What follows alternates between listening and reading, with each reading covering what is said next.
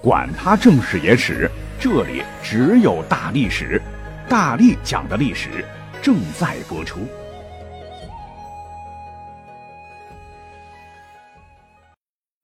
大家好，我是大力丸。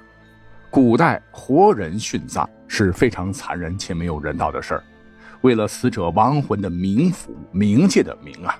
不论是自愿还是强迫，饮毒酒、击杀或直接活埋等，用这些令人发指的手段使人非正常死亡后埋葬于墓葬之中，那这种方式在今天人看起来无异于血腥谋杀，但它在历史上又确确实实的发生过。就我国殉葬制度而言，我们最早去查应该是始于殷商时，商朝以后，西周、东周。春秋战国、秦朝尤盛，此后历朝历代也有此等残忍野蛮的殉葬恶俗被记载。那作为始作俑者的商朝，今天呢，我们去博物馆，一定会被那个时代精美绝伦的青铜器、古老神秘的甲骨文所震撼，被什么玄鸟生商、王亥经商、成汤都商的传奇故事所吸引。作为后人，一定会被商高度发达且充满活力的文明深深折服。但是你知道吗？殷商时期，商人不光生意做得好，全国上下皆好鬼神。你像是甲骨文，就是用来祭祀占卜所用。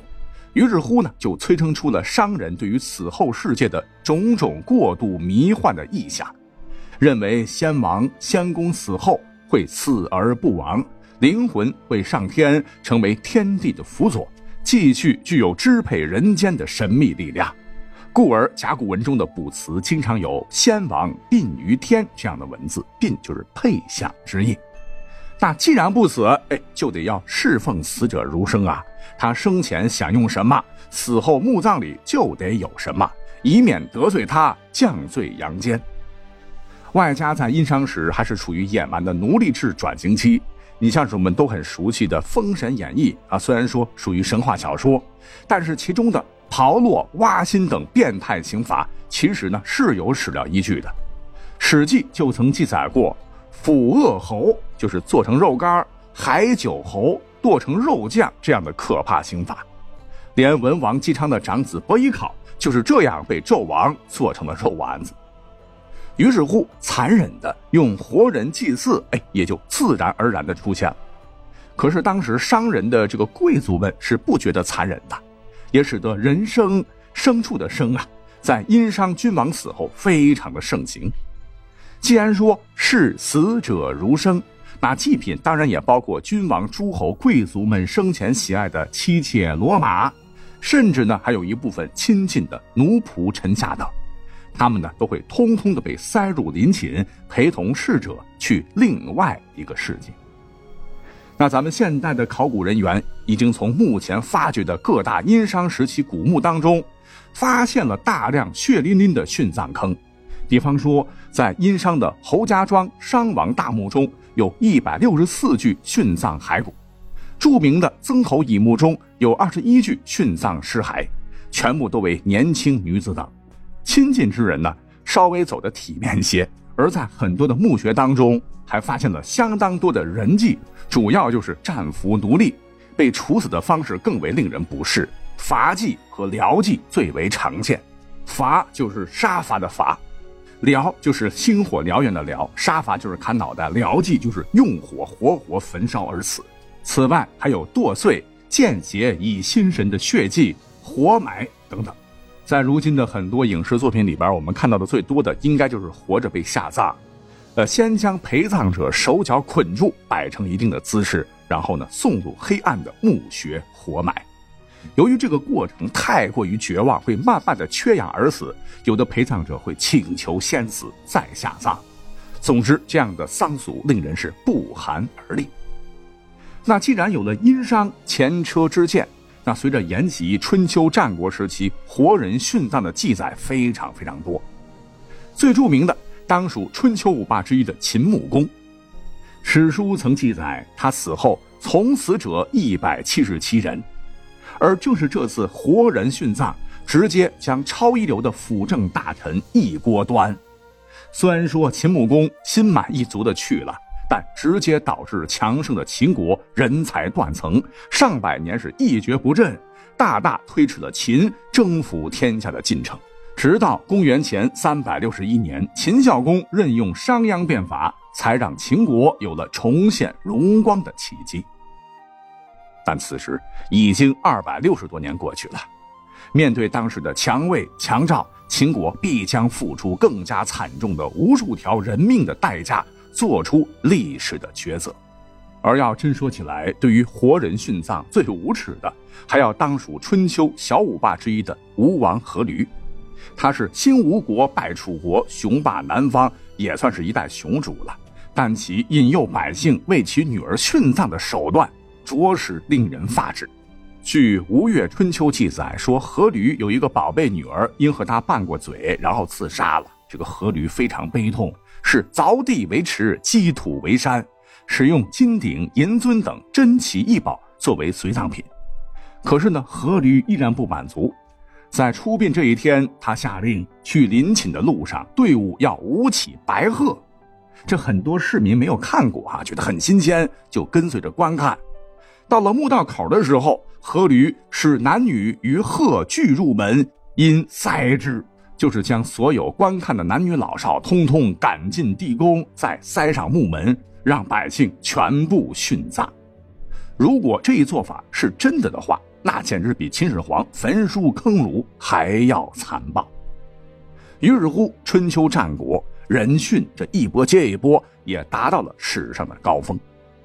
我们甚至呢，可以从史上最强的盗墓王爷汉景帝曾孙、西汉时期的广川王刘去盗掘古墓的故事当中窥见一斑。说起这个刘去啊，那真有意思。别人盗墓是为了里面的金银珠宝，而锦衣玉食的刘去盗墓，主要呢是为了好玩。这挖死人墓挖得越深，越觉得兴奋有成就感。他当时的封地呢，在今天河北、山西、山东相连区。这块地方呢，可是风水宝地，埋葬着前代周朝、春秋战国不少的王侯级大墓。刘旭也是亲自倒斗摸金，将其国内重藏一皆发掘。史上稍微有点名气的陵寝，全被他一铁锨撅了个底儿朝天。比方说，战国第四任君主魏襄王之超高规模大冢。据《太平广记》记载，说襄王墓的挖掘难度非常大。墓室上方为铁水灌注，这引得刘去是垂涎三尺，带着百十号人整整凿了三天，是终于打开。年代过于久远吧，墓穴当中突然就冒出了一股又苦又辣的黄色气体，呛得众人眼睛泪流不止，鼻涕直流。刘去没办法，只得派人先把守，七天怪烟才散尽，这才急不可耐的进入了襄王墓。但是呢，让他失望的是。应该是属于他的陪葬的战利品，似乎被人先前掳走了一般，没剩什么东西了。魏襄王墓呢，是用带纹理的石料做成的外椁，高八尺，宽窄竟然可以容纳三十人，用手摸之光滑如新。阴冷的墓道竟然还有一室，锁开着，一张六尺见方的石床摆着，装饰铜叶的帐幔，帐子腐烂，铜叶有的掉床上，有的掉地上。石床上有一石枕，旁边还有一层很厚的黑乎乎的灰尘，应该是丝织衣物腐烂后的灰烬。再将火把一照，这石床四周，这吓得刘去一激灵。原来左右两旁站立着二十多位侍者，这书里边呢也没写是不是实人还是厌氧环境下没腐烂的真人，反正啊都拿着面巾、梳子、镜子做侍奉状。有的好像端着盘子为国君送饭，那刘旭管不了这么多了，是三下五除二将棺椁好不容易撬开，只有两柄宝剑被他直接佩戴在了身上。但是呢，盗墓当中啊，最为让他魂飞魄散的一次，是盗掘当属魏王之子的居渠墓。几百年过去了，进去一看，竟然没有棺椁，只有一丈长、六尺宽的石床。上面呢有一男一女两具尸身，都是二十来岁啊。奇怪的是，身上不着寸缕，都光着，头东脚西这么躺着，头发、肌肤、牙齿、手指甲、脚趾甲竟然一点都没有腐烂，栩栩如生，跟睡着了一般。这吓得刘去直接屁滚尿流的就爬出了古墓，那个人赶紧将古墓重新封闭，这也是他难得的一次失手记录。但最邪门的呢，还当属他当时盗掘晋幽王墓的时候，刘去再次被震惊了。但他震惊的不是晋幽王的财宝，而是其殉葬坑里竟然有一百多具的女性尸骨，也并未完全的朽烂，或坐或卧或立，甚为恐怖。那么从史上最为残暴的这位盗墓王爷的实力来看，当年这些王侯们的殉葬是多么的盛行。不过呢，值得欣慰的是，秦汉之后呢，人殉就渐渐的少了点但依然没有断绝，而且呢，以秦始皇为最。虽然说现在呢，我们去查找《史记》哈里边的文字都比较模糊了，只是记载说，先帝后宫非有子者，出焉不疑，皆令从死，死者甚重。就是说，凡是没有子女的嫔妃都要殉葬。为此，《史记》又专门说了一句：“死者甚稀。”那么秦始皇后宫到底有多少佳丽呢？呃，因为项羽当年一把大火把资料全都烧光了。但是呢，我们可以从秦始皇当年吞并六国，各国君后宫佳丽接纳之，以及他如播种机留下的三十二个子女的情况来看，这千古一帝秦始皇一死，美女殉葬的人数一定是个历史记录。不过好在秦始皇一死，哈，活人殉葬官方的记录逐渐的偃旗息鼓了。如前头所说，啊，渐渐的是偃旗息鼓了，但依然是时有发生的。都到了明朝了，几千年过去了，像当时朱元璋驾崩之后呢，史书载共有四十六个嫔妃为其殉葬被活埋。等到了明朝第六位皇帝明英宗朱祁镇临终时，他老人家才做出了一个艰难的决定。就是说，从他开始废除这种残忍的制度，给明初以来的人殉制度画上了句号。但官方历史上的句号可不是他画的，而是直到清朝的时候，康熙大帝在位时，他觉得深感于这个人殉过于残忍呐，就明令禁止八旗包衣左令以下的奴仆随主殉葬。并亲自下诏废除了人殉制度，从官方结束了历史上这一残酷的习俗。注意，这只是官方。